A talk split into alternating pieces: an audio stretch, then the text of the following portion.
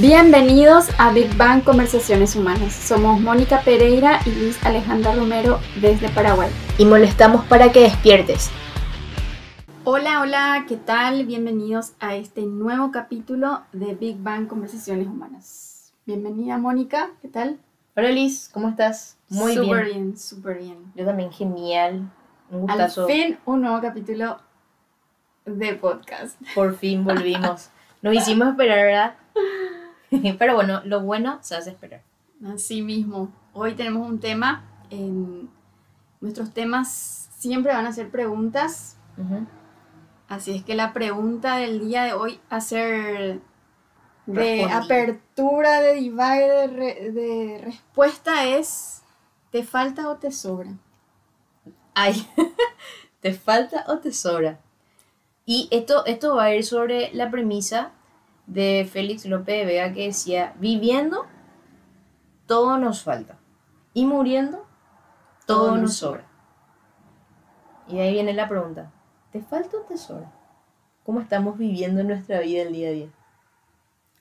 Sí, totalmente. Creo que cuando nos encontramos con esta frase de Lope de Vega, a mí particularmente, personalmente me hizo mucho clic porque estaba pasando por un momento de mi vida donde mis padres estaban un poco enfermitos y, y era como ese darte cuenta ante la eventualidad de, de, lo peor que pueda pasar, que siempre nuestra condición humana es como que se va nuestros pensamientos a eso de se puede morir, se va a morir, que te vienen así como inevitablemente, en, si bien tuve mis luchas internas por tratar de disolver esos pensamientos, estaban ahí. Y cuando me topé con esta frase, es como, wow, sí, en, en los momentos donde te cuestionas sobre el, la continuidad de la vida, decís, te das cuenta de lo que de verdad importa. Y, y pasa a un segundo plano totalmente todo lo que en tu día a día, sin pensar, estás pensando que te falta. Y que generalmente son cosas así que no son importantes en su esencia. Claro, el al fin y al cabo lo que lo que tiene más peso son las relaciones que fuiste generando en el tiempo, o sea, son las personas. Las personas. Totalmente. Y cuando hablamos de lo que nos falta, siempre hablamos de cosas. Y cuando hablamos de lo que nos importa, siempre son personas. Pero a veces no, no, nos damos el tiempo de cultivar demasiado las relaciones que tienen que ver con las personas que nos importan. Y estamos, le damos muchísimo lugar, muchísima cabida, muchísimo le damos demasiada importancia a lo que nos falta cuando no tenemos mm. ese quiebre en nuestra vida de pararnos a pensar en lo que de verdad nos importa. Sí, mucho también pienso que tiene eh, dentro de las relaciones que uno va cultivando ahora, al menos cuando uno a uno pasó por esa vulnerabilidad de, de, de aceptar las cosas como son Hablo en cuanto al perdón, por ejemplo. Hay cosas que, bueno, ya escuché muchos testimonios que no le pidieron perdón, que faltaba pedir, pedir perdón. Y, lo único importante era estar bien con las personas que... con las personas.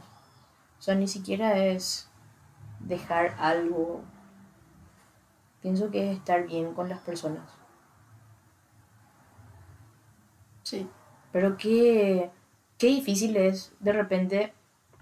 E, eso se nos viene a último momento, ¿verdad? O sea, en el momento de crisis, así en un momento de, de última, es como que ahí te das cuenta de qué es lo que importa. Pero no hace falta, creo, pienso que no hace falta llegar a, a ese punto. Si es que en las grandes crisis y en los grandes quiebres de nuestra vida nos damos cuenta de las cosas. Pero la intención de estos podcasts justamente es que este podcast o este divague le sirva a la gente como para darse cuenta, hacer esa pausa para que analice eh, la situación sin tener que llegar a, a ese quiebre en sus vidas. Claro. hacer una parada, una pausa y decir, mira un poco si me pasa esto, si mi papá se enferma, si no pido perdón, si cuáles son las relaciones que me importan y que... ¿Qué estás cultivando? Y, y que esas preguntas se haga el oyente sin tener que llegar a tocar fondo.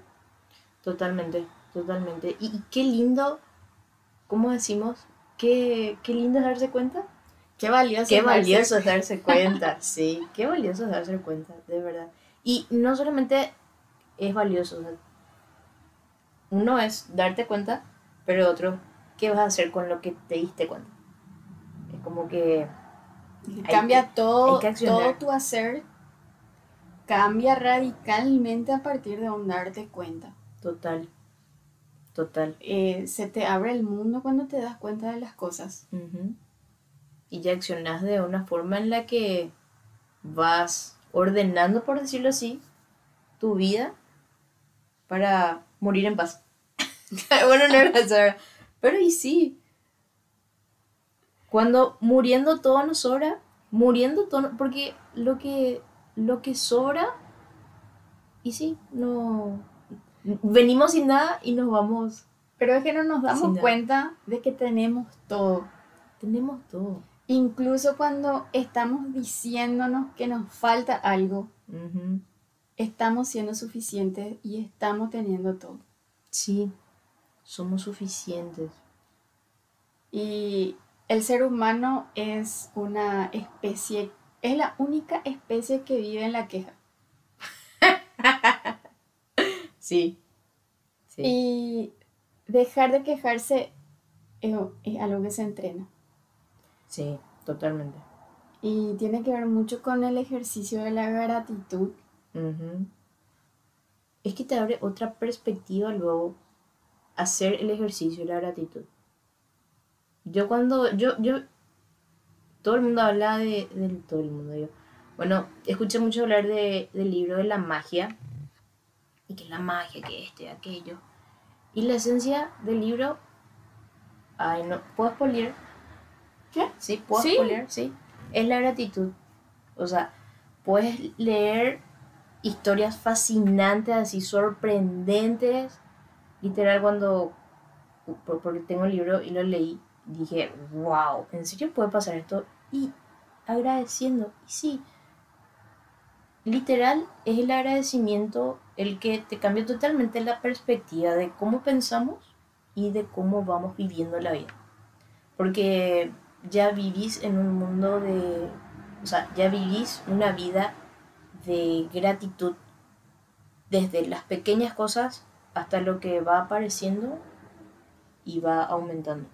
Entonces es como que no ves luego que te falta, porque ves oportunidades. En las, en las personas ves oportunidades. Y es una gratitud constante. Y viviendo tendríamos que ser suficientes.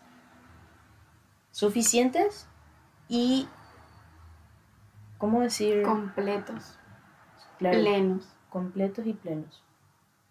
Sí, Esa es nuestra naturaleza. sí. Vivir completos y plenos. Y es una cuestión de, de la sociedad el hacernos creer y el caer, y comprarnos el cuento de que nos falta. Claro, el consumismo. Todo nos falta. Todo nos falta. Hasta que un ser amado o nosotros llegamos a un quiebre donde está en juego la vida. O sea, ese e- esa, esa cuestión de se enfermó, puede ser que se muera, y ahí es como que Es que como decías en uno de nuestros tantos divaes, que la gente no piensa que va a morir. Entonces va viviendo la vida como si fuera que va a vivir para siempre. Como si fuera que nunca va a pasar. Y no saben lo genial que es estar preparado para morir. Uh, mamá querida. Justo la vez pasada estábamos divagando sobre eso y y decíamos, yo estoy lista para morir. y suena así como medio macabro o qué te pasa. Y, y creo que estar listo para morir es no tener nada pendiente, no sentirse, en mi caso que tengo dos hijos chicos, desapegarme y confiar de que nada les va a a ellos, de que ya son completos, de que sembré en ellos herramientas que le van a servir para el resto de sus vidas y que me puedo ir en paz. Sea el momento que me toque ir y, y confiar, sí. Confiar. confiar en ellos y confiar en mí y no tener ese pensamiento de ¿qué van a hacer si yo les falto? Totalmente. Es que el vivir desapegado luego tiene que comenzar de nosotros mismos, o sea, tipo desapegarnos de nosotros mismos.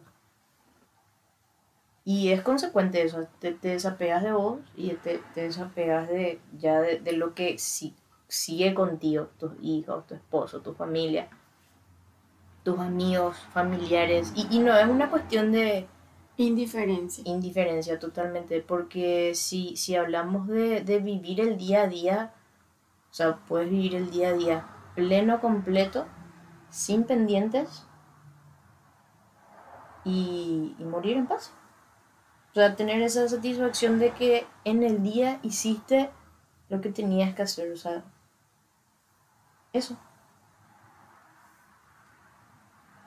Pienso que debe ser eso. Y suena macabra así.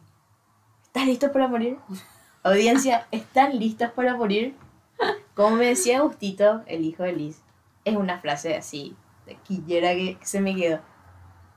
Vivir es morir. Y morir es vivir. Y otra de las frases populares de Agustito, la vida es soltar. Agustito, ¿cuántos años tiene Liz? Siete. Siete añitos. Ahí está. Y quiere ser coach. Y quiere ser coach. No, él es nuestro mayor mentor acá. Increíble, literal. Pero cierto, o sea, si, si, si vas a unir las dos frases de Augusto, de un niño de 7 años, que te diga la vida es soltar, ¿y qué es soltar la vida? O sea, dejar, confiar en que la vida te va a dar lo que necesites en el momento que necesites. Mm. Soltar. Si tienes que soltarle a tus hijos, soltar. Si tenés que soltarte a vos misma, soltate. O sea, de preocupación en preocupación, basta. Creo que tenemos que disfrutar de la vida con todo lo que trae el día. ¿Y cómo andamos con el disfrute, che? ¿Cómo andamos con el disfrute? ¿Puedes disfrutar sola o únicamente tenés que estar disfrutando acompañada? Hay personas que disfrutan solos y hay personas que también disfrutan de estar acompañados. Pero ¿cómo estás en ese disfrute? ¿Es un disfrute que lo disfrutas porque sí? ¿O es un disfrute que está condicionado, por ejemplo? Condicionado a la presencia, condicionado al espacio. Voy a hablar de mí, de mí. De tu disfrute. de, creo que de la única persona de la que puedo hablar es de mí misma con propiedad. Háblame de tu disfrute. Y mm, yo creo que el disfrute eh, en estos tiempos es como que está muy estigmatizado también, porque estamos en esa cultura de que tenés que estar haciendo algo útil y tenés que parecer ocupado y que estás haciendo algo productivo. Sí. Y lo del disfrute tiene que empezar por uno mismo y por una convicción súper fuerte de que estás disfrutando lo que estás haciendo. Y puede ser útil, puede ser inútil, puede ser vacío, puede ser... Nada. Ponerle la etiqueta que quieres.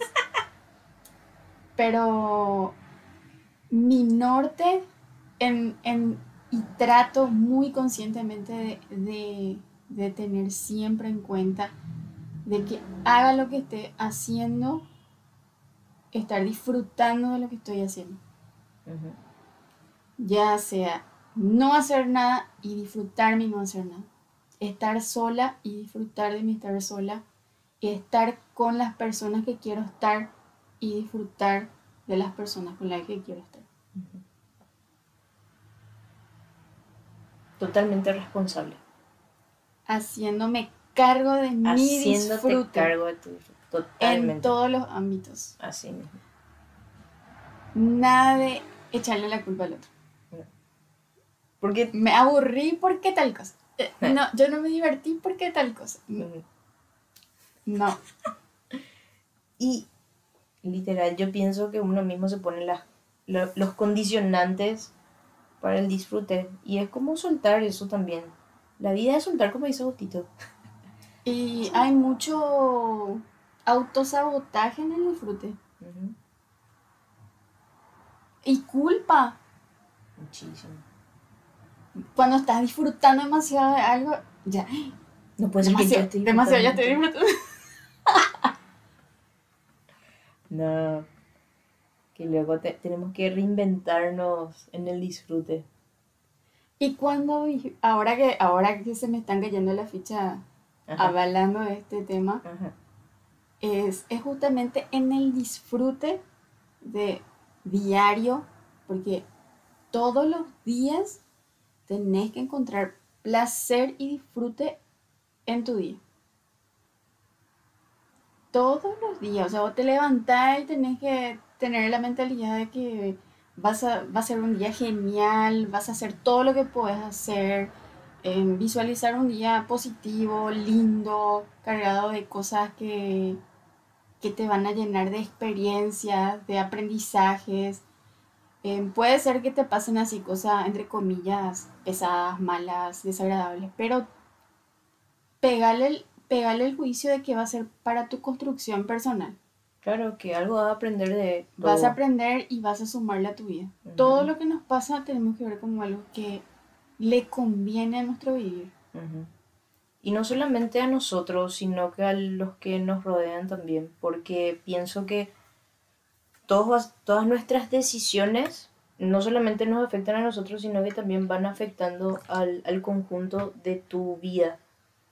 Entonces, al menos en un ámbito de matrimonio, o sea, todas tus decisiones tienen que ir basadas en, el, en la felicidad, en el, en el estar en paz en el matrimonio Mm, en el en el que las decisiones que vos tomes o, o sea tipo obviamente no no estoy casada pero estoy con mucho entorno de matrimonio eh, veo que las decisiones que uno toma eh, ya tiene que ser en conjunto y tiene que ser para para el disfrute de la familia para vivir en paz para vivir en plenitud. Porque también escuché muchas de muchos matrimonios que en el último momento tenían que arreglar cuentas, saldar cuentas y dejaron un montón de cosas que obviamente no fue para la paz de la familia, ¿verdad?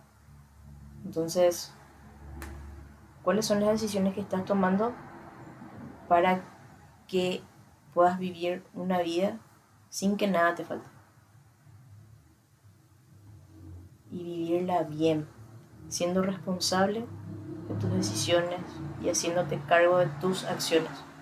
Y que esas acciones no sean una carga para los otros, por ejemplo, ¿verdad? O sea, que no tengan que, que, que ser un peso para una persona que, que está fuera de lo que querías hacer. Es que cuando uno es coherente consigo mismo, sabe, cuando sabes lo que querés, sos coherente con tus valores, con lo que sos, con tu esencia, eh, haces lo que disfrutás, haces lo que amás, eh, te escuchas, escucha tus emociones, escucha tu cuerpo, vivís en gratitud, en agradecimiento, sos consciente de todo lo que tenés y sos consciente de que no te falta nada para hacer lo que quieres hacer. Atraes luego las cosas que lo que atrae es más, más cosas buenas. No se te pega lo nadie malo, ni nada mala onda, ni nadie. No sé, yo no, no me acuerdo de nadie que me, que me fastidie por la vida. actualmente, por ejemplo, porque mi energía, mi chip, mi mentalidad, mi cerebro, creo que se reseteó, eh, no sé, y, y todo es diferente. Mi mundo cambió a partir de que yo decidí cambiar también, de que vi la posibilidad de que podía cambiar mi manera de ver mi vida. Entonces, al ser, al ser yo coherente conmigo, creo que todo a mi alrededor también tienen ese efecto consecuente. Sí. Y todo desde lo que me tocó vivir y experimentar siendo soltera y ahora estando casada y siendo mamá, creo que todo se, va alineando a lo, a lo bien que vos podés llegar, estás, decidís estar. Si, si yo estoy bien, todo a mi alrededor está bien. Eso es lo que yo siento y, y experimento en, en, mi vida, ¿verdad? Pero es un entrenamiento, no es una casualidad. Como mucha gente ve o me ve o me dice que tengo suerte. Y no es suerte, está lejos de ser mera suerte. Como, como algo que, ah, mira, le, le tocó la suerte. no. Fue una construcción. Es una construcción que es todos los días. Claro. Y es una construcción más que en conjunto personal. Claro. No, y todo parte de uno. Esa construcción, ¿cuándo nació Liz? ¿En qué grado? Yo vengo conociéndome que estoy quinto grado, quinto curso del colegio de mi época. ¿Cuál fue la premisa? Conócete a ti mismo. Conócete a ti mismo. No, y la frase que se te quedó, que siempre me contás. ¿De la libertad? Sí. Ese fue en primer curso. Primer curso. lo que sería ahora... Em, primer año de la media. Ah, séptimo grado. Séptimo grado. Ah, ya, ya, ya, sí. Estoy en otro... sí, la libertad no es hacer lo que uno quiere, sino lo que nos hace más personas. Sí. Entonces... Esa fue una frase que me marcó la vida. Y fuiste construyendo sobre esa frase. Sobre esa premisa muchas de mis decisiones. Claro. Claro. Entonces, la riqueza también de estos espacios de nuestros divagues, si, si bien estos divagues son de Mónica y de Liz, sirven para darle una perspectiva al que está escuchando de algo diferente. Nosotros acá no estamos diciendo la verdad de nada. Estamos contando nuestras experiencias y verdades particulares. Sí, totalmente. Y bueno. Y la idea es que generen sus propios divagues y sus propias ideas y puedan describir sus propias historias y, y fundamentar un poco la pregunta que era, ¿te falta o te sobra? Ajá. Del 1 al 10. Vamos. ¿Te falta o te sobra? Viviendo todo nos falta, muriendo todo nos sobra. Bueno, ese fue el, esa fue la pregunta de hoy. Así es que se quedan con la pregunta, nosotros seguimos divagando y nos vemos hasta un próximo divague. Hasta la próxima. Hasta la próxima.